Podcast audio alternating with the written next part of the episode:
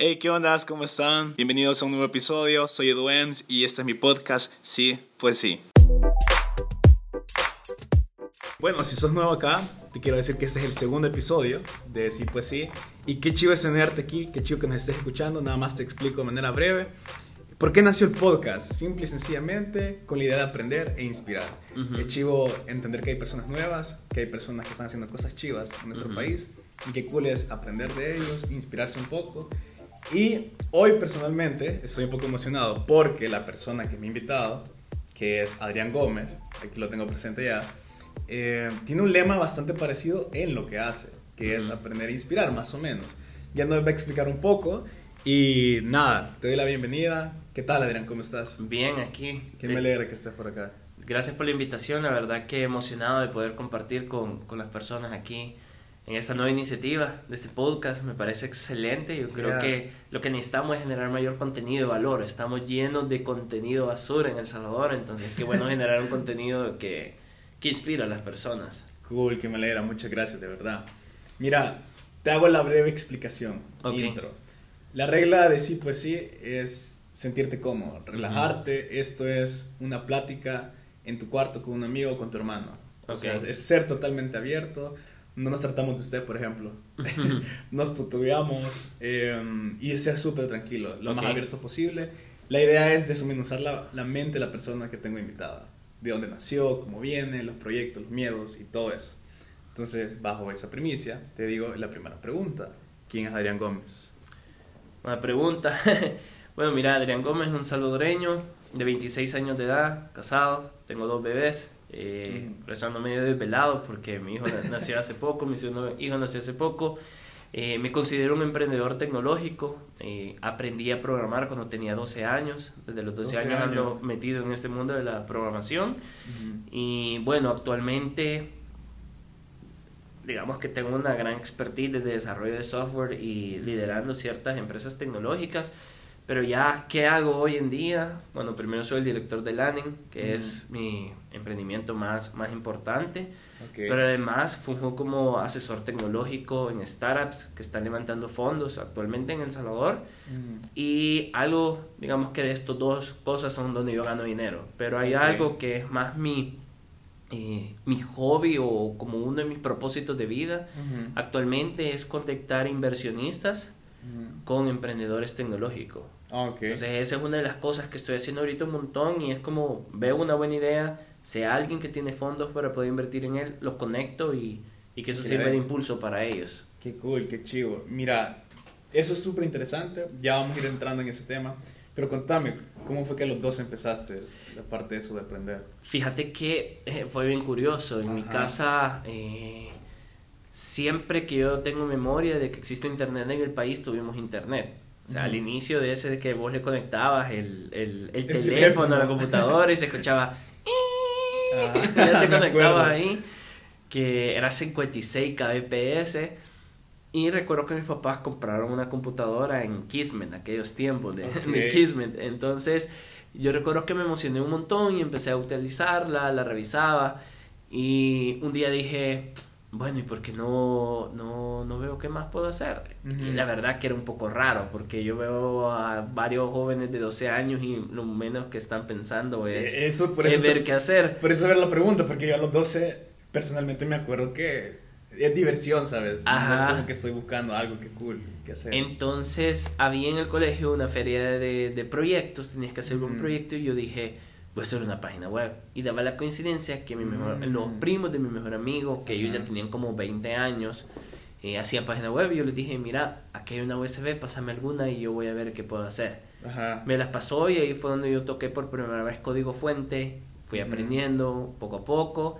Y así fue como me metí en el mundo de, de tecnología. O sea, parte de mi hobby era llegar el viernes decirle a mi papá que pasáramos al súper por churros y soda porque yo iba a pasar desvelado programando, haciendo sitio web. Wow, entonces eso era como, como bastante cómo me, me metí eh, en esta industria desde súper pequeño. Qué chido. Y de ahí fuiste aprendiendo más, me imagino, en ciertos cursos o, siempre fue autodidacta? Siempre fue autodidacta en cursos totalmente en línea. Ah, qué o sea, siempre como, fíjate que parte del aprendizaje y algo que le digo un montón a los jóvenes es mira, si no estás en un trabajo, si no tienes tiempo en un trabajo, busca un proyecto y cuando estés en ese proyecto te vas a topar con cosas que vas a tener que investigar cómo hacerlo. Entonces digamos que entre mis 12 a mis 20 años tuve como tres proyectos fuertes en los que, iniciativas que yo tuve y fueron mis universidades de programación. Por ejemplo, uno fue el foro más grande de videojuegos que creamos acá en El Salvador, que se llamaba ah. Callejón de los Juegos en su momento. Wow, sabía. Ahí teníamos alrededor de 4.500 visitas diarias, era una comunidad gigantesca. Qué chido. Digamos que ahí fue donde como empecé a meterme más en la industria de negocios y tecnología. Pero digamos que ese, ese foro nos lo hackeaban, pasaba un montón de cosas. Llegaba del colegio y era como, pucha, que ahora sucedió esto. Y buscar en internet cómo solventarlo. digamos que ese proyecto en específico aceleró mi proceso de aprendizaje. Ah, qué cool. ¿En qué momento se monetiza esto?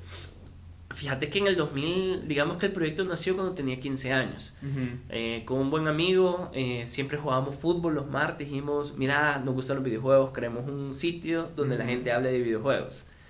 Y lo creamos, iba corriendo bien, al inicio solo eran nuestros amigos y los amigos de nuestros amigos, hasta que un día un periódico nacional sacó un reportaje y fue el, el boom. El boom, ajá. Pero digamos que cuando tenía ahí como 16, 17 llegaron ya como opciones de patrocinio. Llegó una marca reconocida de cine El Salvador y llegó PlayStation.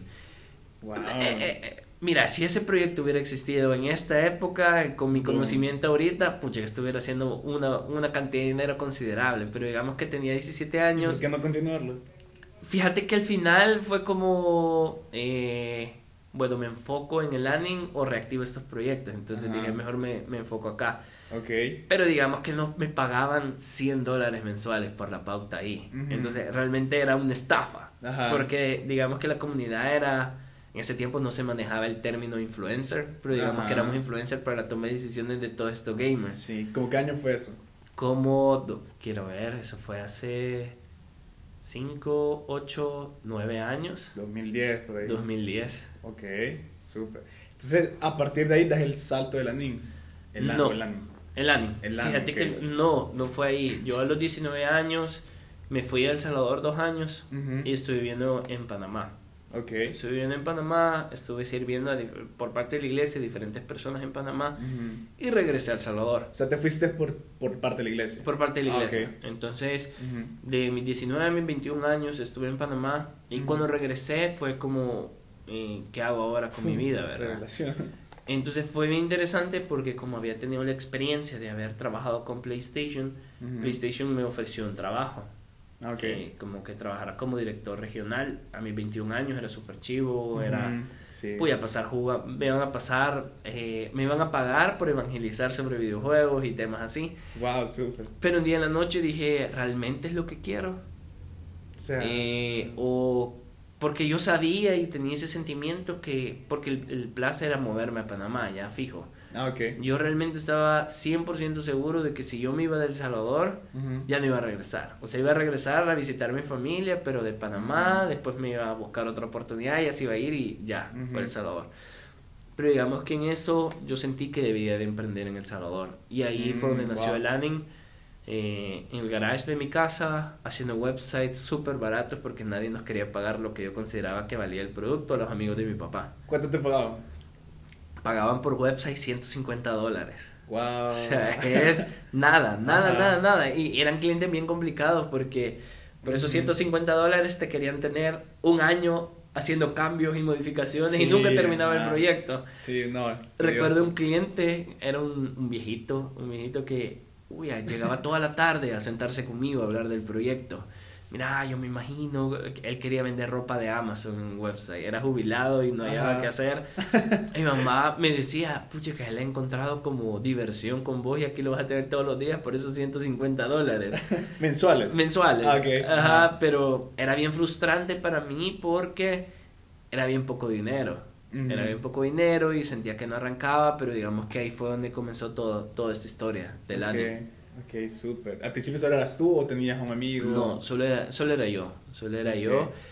Pero digamos que la historia se pone un poco más interesante. A ver, porque eh, empecé a ahorrar. De esos 150 dólares empecé a ahorrar y yo sentía que no era eso lo que tenía que hacer porque digamos que me está yendo, entre comillas, bien para un joven que vive con sus papás y todo ese tipo, entonces era bueno. Pero a mí se me ocurrió una idea. Eh, como siempre había estado en la industria de videojuegos, en PlayStation y en Xbox existen como prepaid cards.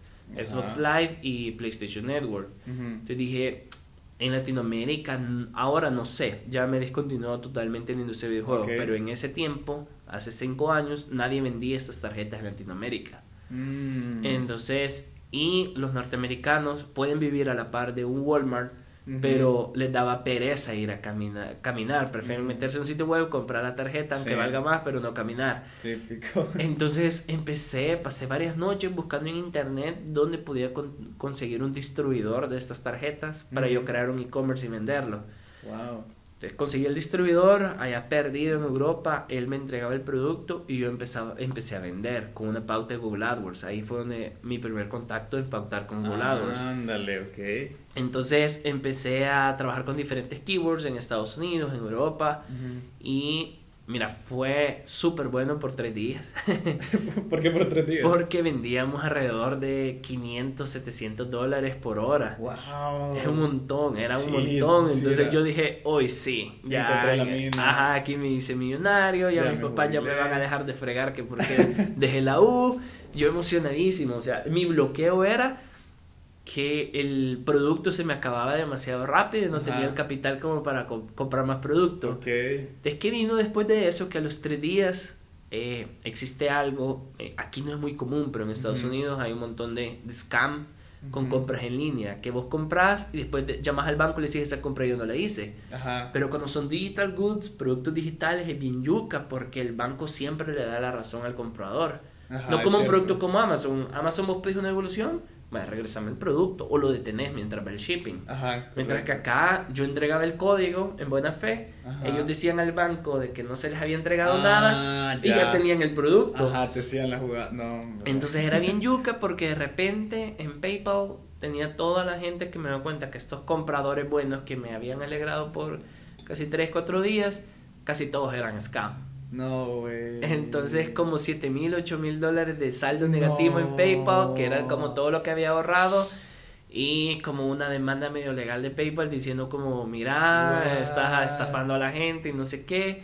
Y fue como un momento, yo digo, ese fue como el, el punto decisivo en mi vida porque sí me deprimí. Ha sido el único momento en que yo he sentido que caí como en una mini depresión, lloré un montón. No, y con muchas razones. Ajá, porque me sentía como puchica, o sea, decidí emprender en el país, ahorré un poco con un montón de sacrificio este proyecto que yo consideraba que era el que me iba a catapultar y fail. Ajá. Qué yuca, qué, intenso. Entonces un día en la noche, ya después de, de, estar ahí de María Magdalena, dije, no, o sea, tengo que hacer algo. O me voy a un call center y, y, le hago ahí, pues ni modo. O emprendo. Y literalmente en esa noche, o sea, vuelvo a intentarlo, en esa noche fue que nació el ANIN. Okay. Entonces yo siempre había tenido, ¿qué significa el ANIN? Es elevar, animar, inspirar. Cuando yo vivía en Panamá, ese era como un, lema, cuando yo ayudaba a la gente, como, bueno, mi vida tiene que ser una oportunidad de elevar, animar, inspirar a los demás. Elevar, animar e inspirar, ok. Así nació el ANIN y en esa noche yo dije, bueno, voy a regresar a mis raíces, que era desarrollo de software, pero voy a buscar en internet cómo consigo clientes en Estados Unidos. Ok. Y así fue como, como nacimos. Y, pues chica, eh, fue súper bueno, fue súper bueno. Empezamos a conseguir clientes chiquitos, cada vez un poco más grandes, contratos mensuales, hasta el punto que te decía, que, que, te digo que me levantaba en la mañana en pijamas, tenía que seguir trabajando, llegaba a las 12 de la noche y me dormía, o sea, era como ni me bañaba y medio comía de tanto trabajo que había. Y ahí fue donde me jalé a la primera persona para, para, para, que se uniera el proyecto. Ok, ¿eso qué edad fue ya? 22. Eh, ahí ya tenía, quiero ver, hace 4 años, 22 años. Ok, súper. Ya tenía 22 años y ahí fue como ya inició el proyecto de, de Lanning. Empezamos a crecer y era necesario contratar un tercer empleado y ahí fue donde nos fuimos a nuestra primera oficina, eh, digamos, nuestra primera oficina. Y esta oficinita era un cuarto. Pero no es aquí donde estamos grabando, ¿no? No, no es aquí donde estamos grabando. Ah, es más, yo creo que tú conoces a Luis, Luis Donis. Eh, no, no, él, pasa acá, el Impact es mi primo. Ajá. Y un día estábamos y yo le dije, mira Luis, yo ando buscando una, una oficinita, que no sé, qué. mira, yo tengo un cuarto ahí vacío. Entonces, súper buena onda Luis porque, no, o sea, me cobraba súper poco, él sabía de que Ujú. aunque me estaba yendo bien, al inicio vos como emprendedor sos todo, sos Sí. contador, tenés que velar por, ese es el mayor miedo cuando empezás a contratar gente, es su salario. Sí, El pues, salario de sí. esas personas, el miedo de que ahorita sí tengo trabajo, pero digamos que Ujú. después no tengo. Ok. Entonces, eh, ahí fue como nuestra primera oficina. Yo creo que los que nos están escuchando en el podcast no van a poder ver, pero te pongo una foto. Yo tengo Ajá. un histórico. Ah, Este está. literalmente, eran como cinco cubículos Ajá. con escritorios comprados en lugares de usados. Mira, eso te iba, te iba a decir, no eso, pero te iba a decir, las personas que obviamente tienen que imaginarse esto. La foto es cuatro escritorios, como los de tu casa. Ajá, escritorios como esos de casa. Y son de diferentes colores, que conste. Porque obviamente cuando estás emprendiendo, así toca. Y son computadores. Es como ver un ciber. Un ciber más feo que un ciber. pero es como ver un ciber. Pero ahí inicia la magia. Y esto no se nota, digamos que estos eran monitores normales, pero este es un tele que me robé de mi casa para ponerlo en monitor, Ah, porque no teníamos dinero para comprar otro monitor. Wow, vaya. Entonces era bien chistoso porque también mi primo tenía un perro que se llama Lennox. Ajá. Entonces cuando teníamos reuniones con clientes, llevaban ahí y el perro no paraba de ladrar y era como, uy, ah, qué pena. Pero en ese tiempo yo leí un libro que se llamaba El arte de la guerra. Eh, Tiene un montón de enseñanzas muy buenas. ¿De qué va? Fíjate que habla de, de, de cómo vos tenés que demostrar algo al enemigo. En ese- Esto lo puedes aplicar en marketing, lo aplicas en la vida. Pero yo me he quedado con una frase específica de que en algunos momentos, aunque si tú sos pequeño, Ujú. tenés que demostrar que sos grande y en algunos momentos cuando sos grande tenés que demostrar que sos pequeño. Ok.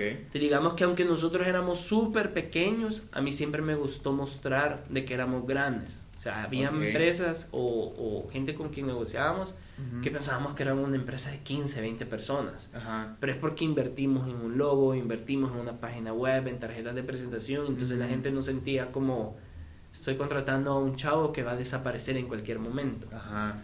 Entonces Ok. así, así fue como empezamos gradualmente y, Súper. y mira, si la gente que nos está escuchando decirle un consejo, disfruten esos momentos. El de adversidad. El de adversidad Ok. es, es, lo, es lo máximo, digamos que ahora estamos en un proceso y vamos a hablar en que estamos ahorita, Ujú. pero las cosas son más fáciles. Una vez tú logras un, un punto de equilibrio y te mantienes ahí, no paras de innovar, las cosas se vuelven como una bola de nieve, que cada vez son más fáciles, son mejores, Ujú. obtenés todo lo que querías al inicio de una manera más sencilla y se vuelve Oh, un poco aburrido. Porque wow. vení de, de, un, de una época o de unos años donde todo era como, pucha, ¿cómo voy a hacer esto? ¿Cómo Vas vamos a lograr esto? aquí, corriendo, de que hay que hacer lo otro. Y de repente un día llegas a la oficina, estás sentado y las cosas que vos hacías, ya hay personas que la hacen. Wow. Entonces sí es un sentimiento de que aunque vos te frustres, quieras llorar, etcétera, disfrútalo. Ajá. Tu oficina por más chiquita que sea, Wow, qué chido. porque en un momento vos te vas a mudar a una oficina más grande y hasta vas a llorar de ese sentimiento de no puedo creer lo que está sucediendo. Wow, awesome. Qué cool, qué chivo. Mira, antes que nada de pasar a otro tema, queda la duda, yo creo que no solo de mí, sino que lo, lo que nos están escuchando. ¿Cómo saliste la demanda de PayPal? ¿Qué, Ah. ¿qué pasó con la demanda? Bueno, primero la, la, la obvié. No Ajá. tenía 9 mil dólares, 7 mil dólares para Ajá. pagarla. Pero son unos desgraciados, siempre saben cómo encontrarte. Digamos que yo vi eso y dije, bueno, ni modo, algún día que entre a los estados me van a sacar esto, me Ajá. van a sacar eso. Pero digamos que pasaron dos años y hubo un momento que yo creé otra cuenta de PayPal Ajá. y Pum. lo ligaron. O sea, ellos tienen un sistema que Sí, pueden pues, ligarte sí. y dijeron, mira, esta está deuda pendiente.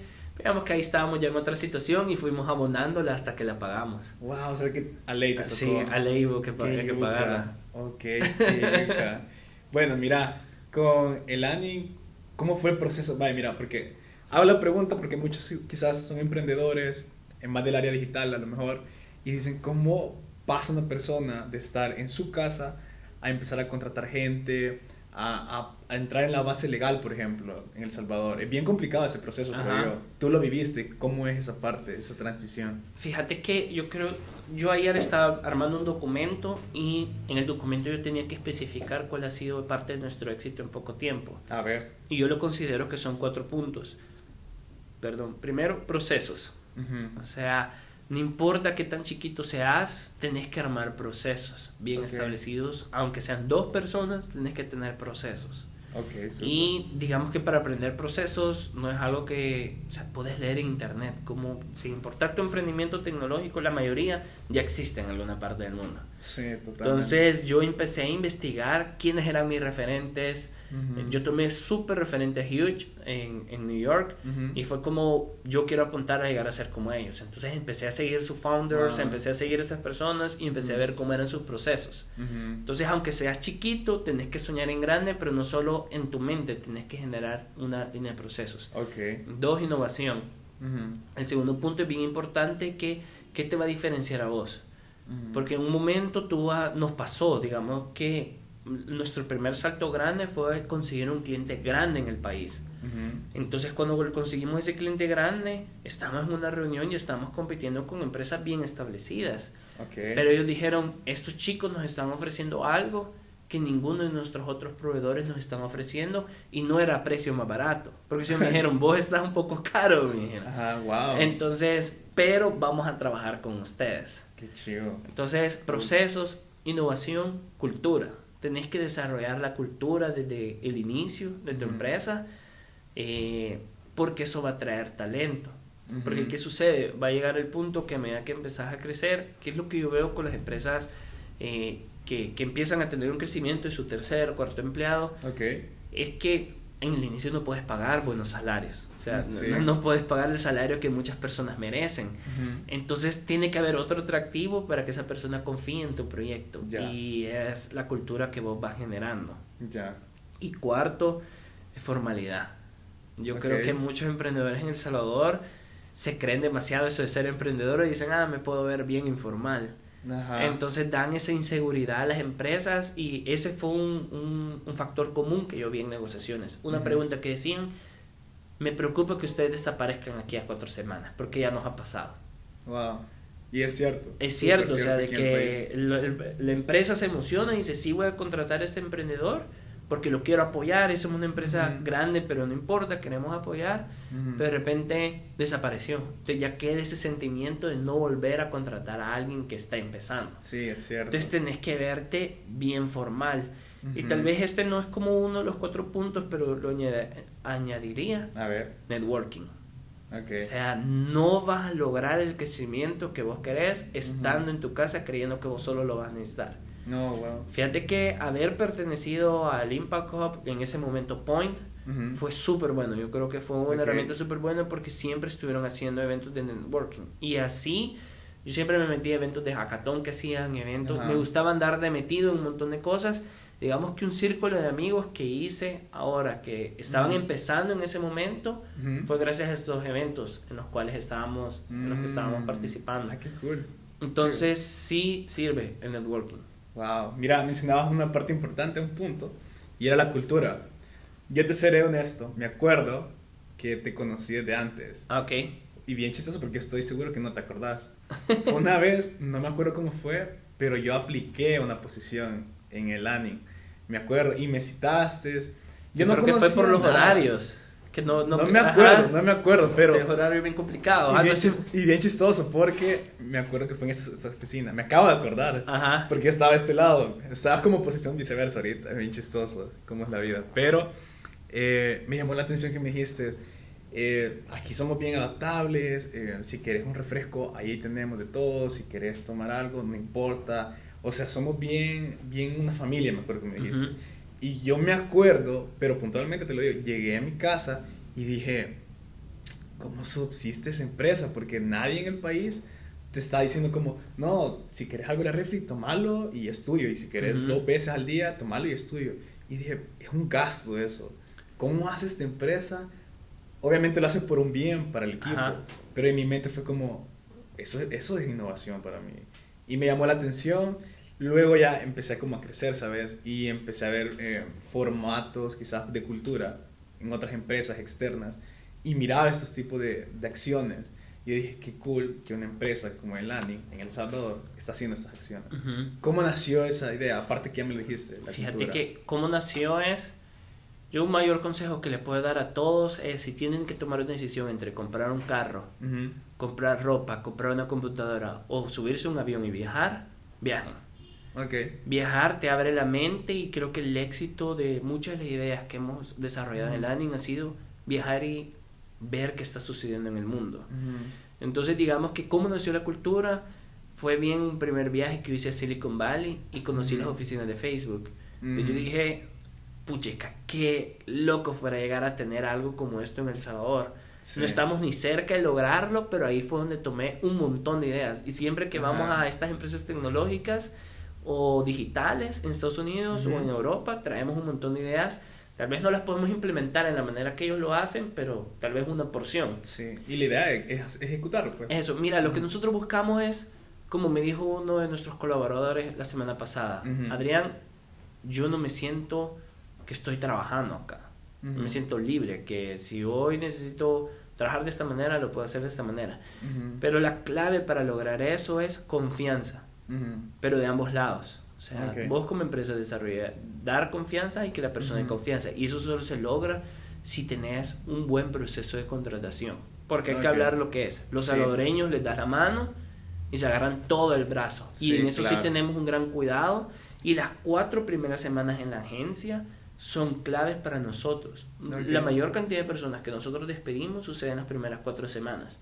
Porque si consideramos que alguien es una amenaza a nuestra cultura, mejor decidimos sacarlo a tener esa manzana eh, podrida. y en medio del equipo y que arruine. Oh, ya nos sucedió una vez que contratamos a alguien y empezó a afectar a varios miembros del equipo. Entonces sí, sí es un riesgo. Ahora, si es un costo bien alto, o sea, mantener esto de bebidas ilimitadas, formación continua. Lo de los viajes, porque de los viajes, creo que ustedes van, ah, hoy voy a un evento de Hotspot, hoy uno de Google, uno de Facebook. En Hotspot fueron ocho personas y solo la entrada del evento vale 1.500 dólares. Exacto, eso eh, como, Fíjate que como nosotros hacemos es que sí te puedo decir de que en cuestión de precios no somos como una agencia tan barata ya, pero porque va todo esto contemplado, pero el cliente sabe que nosotros le vamos a hacer un retorno de inversión con, los resultados.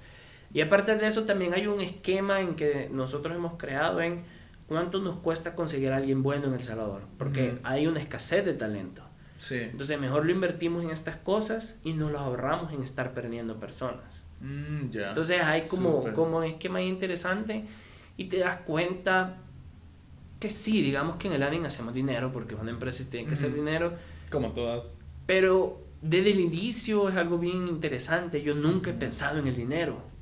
Okay. O sea, siempre dije, sí, voy a vivir de esto, pero no ha sido como mi enfoque diario en voy a hacer dinero. Ajá. Entonces creo que una de las filosofías que tenemos en la agencia es cambiar la vida de nuestros colaboradores. Okay, Entonces hemos visto de que que tal vez todas estas cosas nos reducen un poco nuestra ganancia anual, pero sí cambia la vida de las personas que trabajan con nosotros. Tenemos un montón de colaboradores que nunca se habían subido a un avión. Y ahora su vida, su mente, su perspectiva del mundo cambia porque conocieron algo nuevo. Entonces, para mí, eso es un logro como empresa. Qué chido, qué cool. Y de verdad, esa fue una de las razones por las que te invité Porque claramente es una manera diferente de pensar. Y qué chivo que se esté haciendo en El Salvador. Yo te voy a decir algo. Yo veo el ANIN y, y digo, es una mini Google aquí en El Salvador. Y creo que enhorabuena para ti porque se está logrando los objetivos que estás diciendo, cambiando la perspectiva de las personas. Y qué chivo. Y mira, ¿qué es BT7? ¿Es tuyo? Eh, yo soy parte de los fundadores. Ah, ok. okay. Te, te, cuento lo que sucedió. a ver Carlos y Gerardo, que son de mis mejores amigos, el año pasado empezamos a hacer proyectos en conjunto y un día decidimos cómo podemos impactar el, el que movimiento emprendedor en el país, porque sabíamos de que la única manera, mira, hay un montón de temas políticos alrededor de eso, pero yo creo que la tecnología y los emprendedores tecnológicos pueden hacer un gran impacto, o llamémoslo no tecnológicos, digitales en el país puede hacer un gran impacto en la economía, en lo que está sucediendo. Entonces, en el año, el año pasado decidimos viajar. Visitamos, eh, estaba haciendo un chiste con mi papá hace dos días, mira, este año casi no has viajado, el año pasado pasaste viajando casi todo el año. Conocimos alrededor de 18 ciudades con el enfoque de qué están haciendo estas ciudades o en estos países para motivar a los emprendedores tecnológicos. Entonces, en uno de esos viajes estábamos en Ámsterdam, en TNW, Y fue bien curioso, había una competencia como la que hicimos en BT7 Startup de emprendedores tecnológicos que ganaban 25 mil euros. Pero digamos que los 25 mil euros no era el premio como porque la gente viajaba hasta ahí a participar, sino era la red de inversionistas que habían ahí. Ah, ok. Pero vos cuando escuchabas la idea nos echamos todos los pitch. Era, hey, estas ideas son cosas que salvadoreños lo pudieran estar creando. ¿Por qué no la gente no decide? Y empezamos una gran discusión de por qué no lo pueden estar haciendo. Y ya cuando estábamos en el aeropuerto, estábamos los tres, nos volteamos a ver y fue como, ah, no, antes de eso hubo una cena y conocimos al fundador de TNW. Ah, y Carlos le dijo, mira, ¿por qué no hacemos uno así allá en Latinoamérica? Y él le dijo, ¿cuántas startups tecnológicas tenés? Ah, siete. así como contando las que conocíamos bueno, cuando tenga 150 me avisas. Wow. Y nosotros como, ajá, estamos en el aeropuerto hablando de eso y nos volteamos a ver y fue como, hey, ¿por qué necesitamos a yo ¿Por qué no hacemos nuestro propio evento? Me preguntaron ah, ellos y yo le dije, mira, dos cosas. Uno, dinero, porque pues un evento como este es un montón de dinero. Y dos, no, no ha habido alguien suficientemente loco para, para desarrollarlo. Ajá. Hagámoslo. Entonces nos sentamos y realmente fue como como empezar a planear, soñar el evento, cómo lo podemos hacer. Yo te soy completamente sincero, no siento que fue al, al 100 lo que queríamos lograr, pero fue un inicio. Sí, pues, fue un inicio de tres locos que soñaron con armar un evento y que hubieron, por lo menos la productora nos falló un montón, pero se logró el objetivo de incentivar a las personas a emprender en tecnología. Sí. Entonces nosotros sí hemos visto un cambio en la industria después de esto y con este evento que viene en noviembre también se... Que lo presentaron hace poco. Hace poco, que va a ser el 3 de noviembre, pero por ejemplo Spot, que fue el ganador del primer lugar. Hace dos días acaba de firmar una venta de 50 mil dólares. Wow. Con una empresa salvadoreña.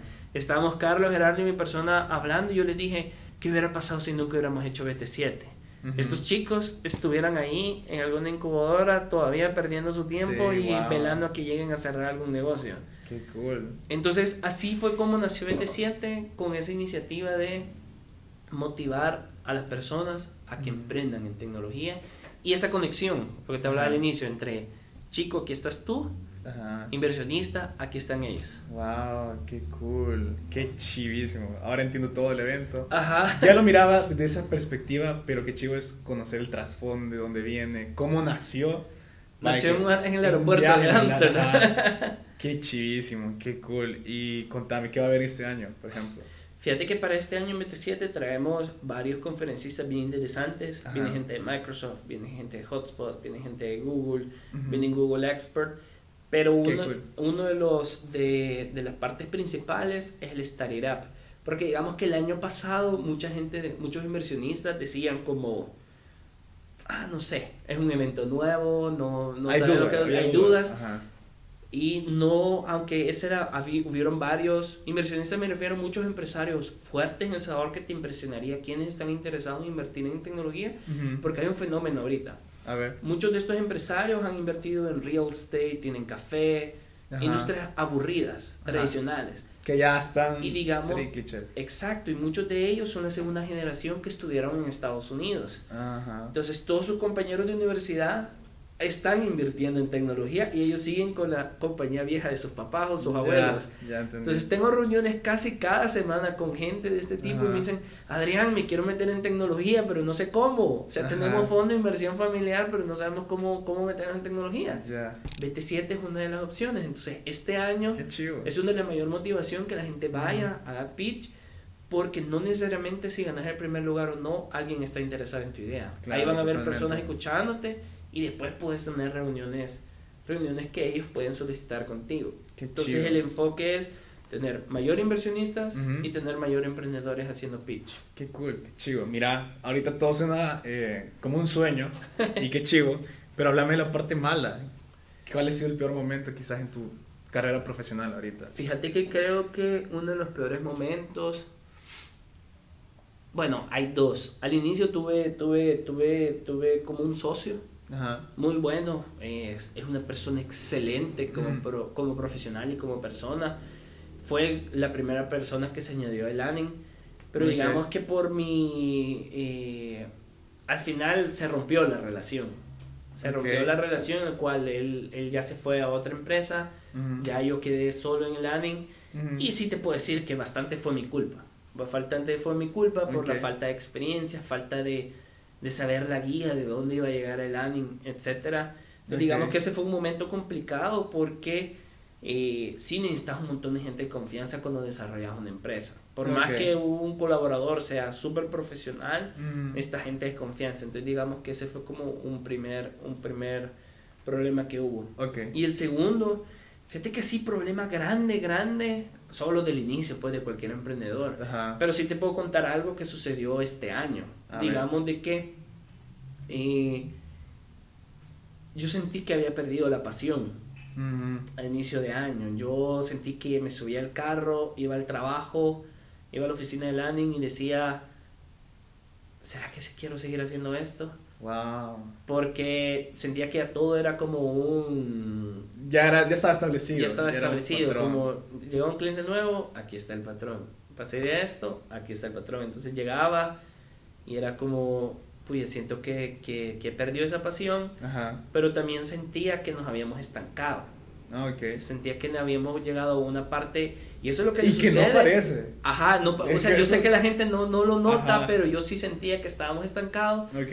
y ahí es donde yo he descubierto que muchas empresas salvadoreñas no crecen porque si llegan a ese estancamiento porque ya son rentables, ganan una cantidad considerable de dinero y dicen, ¿para qué arriesgarnos más? Yo he hablado con dos founders de empresas grandes acá y me dicen, es que así estoy bien, ¿para qué vamos a crear algo más grande?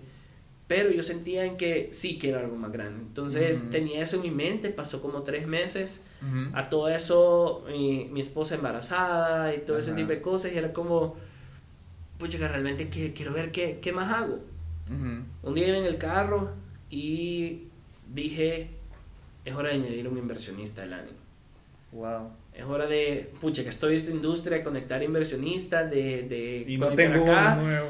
Digamos que varias personas habían intentado como, como invertir, Ah, ok.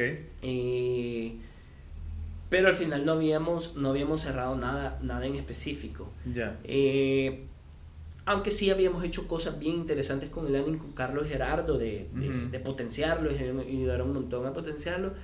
Pero digamos que iba en el carro, estaba en el semáforo y dije, llegó el momento. Ajá. Y...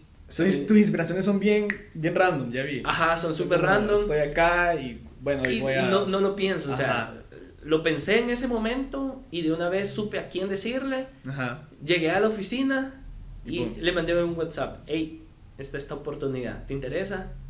Gracias por tomarme en cuenta. Me súper interesa. Reunámonos. Wow. Me invitó a su casa. Ajá. Le conté cuáles son las proyecciones. Me dijo, de entrada te digo, démosle. Qué chido. Se tardó un poco porque él viaja un montón y todo iba Ajá. retrasado. Entonces, digamos que hace dos semanas cerramos ya. Ajá. Estamos en el due diligence ahorita y viene un proceso gigantesco de expansión. O sea, Wow. vamos a mover, digamos que la oficina donde estamos ahorita solo tenemos nueve meses.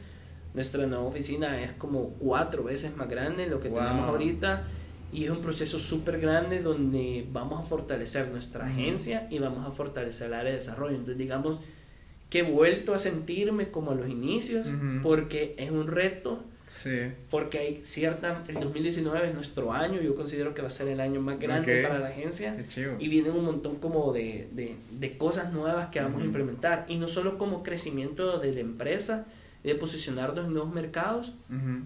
sino que viene un proyecto también como más social, Ok. como más de responsabilidad social hacia la empresa Ok. y en eso es lo que estamos ahorita. Entonces, cool. es por eso que te enseñé la foto de la oficina porque yo tengo un álbum donde tengo como histórico. Ah, ok. Cuando estábamos en el cuartito, cuando estábamos aquí Ajá. en, en, en Point y donde estamos ahorita Ajá. y ya los 3D de la que será nuestra nueva oficina. Wow, qué cool, qué chivo. Me alegro un montón por ese crecimiento y por eso de los retos. Siempre pueden estar en aquello de no sé qué voy a hacer, no sé cómo me va a ir, pero es chivo. Creo que eso se trata. Yo creo que la clave es que siempre, de- yo siempre he dicho eso cuando me invitan a dar alguna charla de, de- de- para emprendedores o gente que se quiere meter es, tenés que definir por qué haces lo que haces Ok. y no puede ser dinero. O sea, si vos decidís meterte a Total. emprender por pisto, es que al inicio no hay pisto. Entonces es bien fácil vos Frustrarte sin hacer nada. Entonces, Digamos, yo creo que ese ha sido bastante el éxito en el anime. En ¿Por qué estoy en el anime? ¿Por qué estoy haciendo eso? Entonces, digamos que este nuevo reto de que hemos añadido un inversionista, que vamos a expandirnos un montón, es porque va a cumplir el objetivo de por qué estoy metido en esto. Que es elevar, animar, inspirar a las personas en que yo veo el anime como una oportunidad en que la gente lo vea y diga, puchica, si Adrián pudo hacerlo, yo también puedo hacer una compañía, no necesariamente una agencia, cualquier cosa, yo también puedo hacerlo, como un faro ahí de que, puchica, un ejemplo de que se pudo, yo también puedo hacerlo. Ok, súper. Bueno, mira, qué interesante. Vámonos a preguntas un poquito diferentes. Ok. ¿Qué tal matrimonio? El matrimonio. Mira, es una experiencia bien, bien, bien, bien chiva pero, Ahorita te quemabas y decías. No, es bien chiva, pero es, es diferente. Es, es, una etapa bien diferente porque antes vos vivías con tus papás, llegabas, la comida, siempre había comida, todo estaba hecho y vos decís, bueno, siempre la ropa está limpia. Ajá. Una vez te casás es como, bueno, estas cosas ya no suceden automático, hay alguien que debe de hacerlo, ¿verdad? Ajá. Pero por suerte con Fabi, eh, bueno, trabajamos juntos. Antes eh, trabajamos un montón, entonces digamos que teníamos más que una relación de noviazgo, también una relación de, de amigos, de conocernos, íntima, de saber qué, qué le gusta al otro, qué no le gusta al otro. Entonces, okay, digamos que ha sido un poco de acoplarse, pero no ha sido nada, nada, nada complicado. Qué chido. Entonces de repente tuvimos nuestra luna de miel en diciembre y no pensábamos tener un, como un bebé ahorita. Y de repente fue como, boom, estoy embarazada. Entonces ha sido bien interesante. ¿Y esa etapa? ¿Qué tal? Es bien bonito, o sea, tú veas a tu hijo y es como, puchica, qué, qué, genial, ¿verdad? Ajá. Qué genial, pero sí es un equilibrio, porque digamos que antes yo llevaba bien deso, digamos desordenado porque no tenía que rendir cuentas a nadie de mi tiempo, no rendir cuentas a nadie, sino que no tenía que invertirle tiempo a nadie. Ah, ok. Es como, era mi novia, sabíamos que los sábados salíamos, de lunes a viernes yo podía trabajar hasta las 3 de la mañana y, y ahí estaba chateando en WhatsApp con ella. Ajá, no hay ningún problema. importaba, eh, etcétera. Pero ya como familia, ese creo que ha sido mi mayor reto, ordenar tiempos. Como, vaya, ahora trato de ya no llevar trabajo a la casa. Como aprovechar al máximo el tiempo que estoy en la oficina, llego a la casa, ayudarle a ella en todo lo que pueda, pasar tiempo con el niño. Entonces es como ya seguir el ritmo, porque yo no estoy de la visión de que te casas y ya tu empresa, porque he visto varias empresas que se estancan porque la persona se casa, tiene hijos y ya, vale, a ver qué sucede ahí. No, yo quiero, lo que he buscado es llevar el mismo ritmo de crecimiento, pero sin descuidar a la familia. Entonces es como un proceso de equilibrio entre todo eso que a veces es complicado, pero, pero se logra. Se logra. Súper. ¿Cuáles son tus hobbies? Fíjate que bueno, yo me considero una persona super geek. Geek en el sentido a ver, de que, sorpréndeme. Digamos que soy adicto a Pokémon Go. Ah, ok. Son de los pocos que creo que sigue usando. No, la comunidad sigue creciendo ah, todavía. Ah, por ejemplo, te digo, cada vez que está el Community Day, yo soy de los primeros que yo hablo con mi esposa, mira, este sábado por 5 horas voy a estar metido jugando Pokémon Go con la comunidad.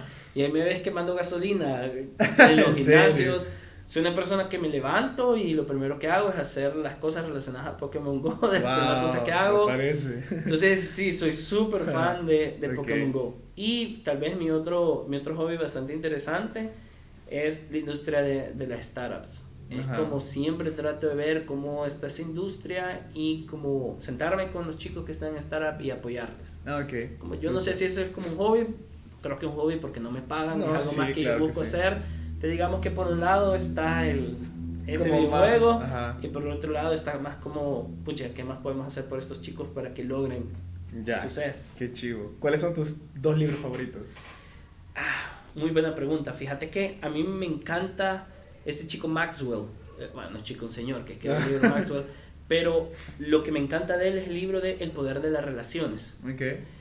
Ese libro yo lo leí cuando estaba en Panamá, final de cuando estaba a regresar, y, y, realmente te enseña, digamos que él le llama el poder de las relaciones, pero yo lo llamo el networking. Él te enseña cómo vos tenés que aprender a desarrollarte con personas, a relacionarte con personas de todo tipo, de toda clase social, porque no sabes en qué momento esa persona te va a conectar. Ah, okay. Y eso yo lo leo con eh, la biografía de Steve Jobs, que hablaba de que en la vida todos los puntos se conectan. Totalmente. Vos tenés que hablar con todo el mundo porque siempre todos los puntos se conectan. Y el segundo libro, tal vez bien triado, yo te digo, yo no leo cosas profundas, leo más como cosas eh, motivacionales. No, pero de eso se trata, de, de conocer esa parte de Adrián. Los siete hábitos de la gente altamente, altamente e-, efectiva. Efectiva, ok. También me ayudó un montón. Te digo de que el hábito de leer lo he descontinuado un montón, pero todo tengo una colección de 15 libros que fue los que leí al inicio. Ajá. Y mucha gente me decía, esos libros no sirven de nada, solo te dan paja. Pero sí te puedo decir que Maxwell y este Kobe, que es el que escribe Los Siete Hábitos, yo compré 15 libros de ellos y me los comí todos. Y muchas de las cosas que he hecho en el día a día de liderazgo, de networking, de hábitos, fueron a partir de esas lecturas que hice en ese momento. ¡Wow! ¡Qué cool! ¡Qué chidísimo! Mira, eh, quiero inaugurar con vos una sección que se llama El grano. Ok. Entonces, como el nombre lo dice, es la primera palabra que se tiene en la mente cuando yo te digo una. Ok. okay así de sencillo. La primera es éxito. Huela. Pasión. Pasión, ok. Equipo. Networking. ok. Internet. Oportunidad. Wow. Futuro. Tecnología. Inspiración. Ejemplo. Miedo. Fracaso. Iba a decir fracaso en la próxima. bueno, ya fue como, wow. Mira, y una última, que es así. Pero cuando, mencionaste la palabra fracaso, lo único que vino es familia. ¿Por o sea, yo creo que para mí, digamos que si el año llegara a quebrar, sería como empezar el ciclo de nuevo. Que no, digamos que ahorita que ya estoy en una posición que he visto un montón de startups, he fallado un montón de veces, sé que si esto llega a fallar es como, bueno, empecemos de nuevo. Pero creo que la familia, eh, hay, hay una frase que me, me encanta, que ningún éxito en la vida reemplaza el fracaso en la familia. Wow. Entonces para mí sí es bien importante de que todo puede fracasar, pero la parte familiar no, no, no es vital. Qué chido. Qué cool, mira, eso sí me alegra. ¿Sos hijo único?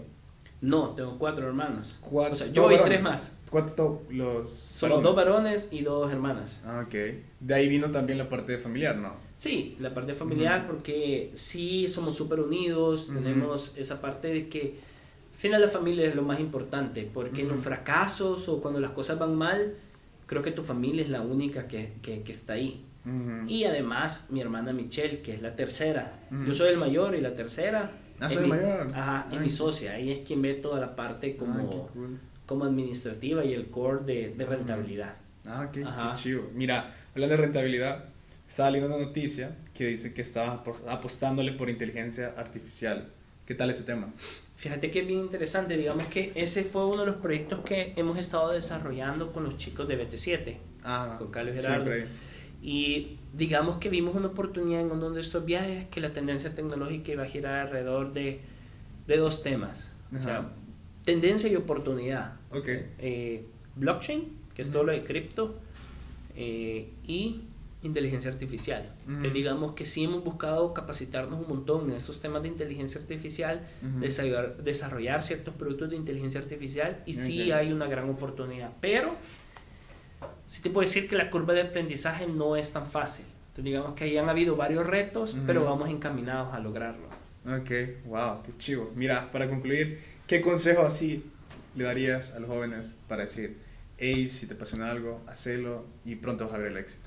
Fíjate, yo resumo ese, eso en tres, tres, tres tips. Primero, ya lo mencioné, realmente pensar por qué lo vas a hacer. O sea, busca esa motivación que te va a ayudar en los momentos tristes, en los momentos difíciles, a vos seguir intentándolo. Okay. Dos, eh, no lo pensé demasiado. Yo sí soy del pensar en, en seguir tu instinto. O sea, seguir ese sentimiento de que esto es bueno y también, pero creo que ese instinto se logra leyendo, aprendiendo y conociendo. Yo soy del pensar de que tu instinto se vuelve bien efectivo cuando lees un montón, y no me refiero al libro, sino artículos, influencers del, de, no me llamo influencer esto de, de, de Modena, eso, sino influencers de la industria, que vos lo seguís y te das cuenta. Buscar referentes. Buscar referentes de dónde está el éxito. Entonces eso va afinando tu instinto. Porque si ha sucedido que veo gente, no, es que mi instinto me dice eso, y puya, la idea sí está súper mala. Entonces es afinar tu instinto. Okay. Eh, y eso significa aventarte sin pensarlo demasiadas veces. Y tres, rodeate de personas que piensen como vos, o sea, que quieren lograr cosas grandes. Porque realmente tu círculo cercano influencia un montón cuando vos estás emprendiendo. Wow. Entonces, rodeate de personas que al final estén en la misma onda que vos o que se vayan a meter en, en esa, en esa mismo, en el tema emprendimiento, en el tema tecnológico, porque se sirve un montón de apoyo. Wow, es como un alcohólico anónimo, pero de, pero de, la industria en la cual te querés meter. Wow, es por eso que hablábamos que el networking es, es bien importante, y participar todos estos eventos es involucrarte. Sembrar puntos. Ajá. Wow, qué cool. Bueno, muchísimas gracias, Adrián. No, gracias por venir, a vos y a todos. tiempo. y ojalá que alguien que nos esté escuchando aprenda, inspire de ti, obviamente, y de la plática. Qué chido, de verdad. Sí, hombre, ya cuando tengamos nuestras nuevas oficinas, ahí los vamos a invitar para que lleguen ahí a, conocerla. Va, chivísimo, quedó pendiente y grabado. gracias, de verdad, un gusto. Y pues nada, muchísimas gracias por escucharnos y estés pendiente de un nuevo episodio. En sí, pues sí.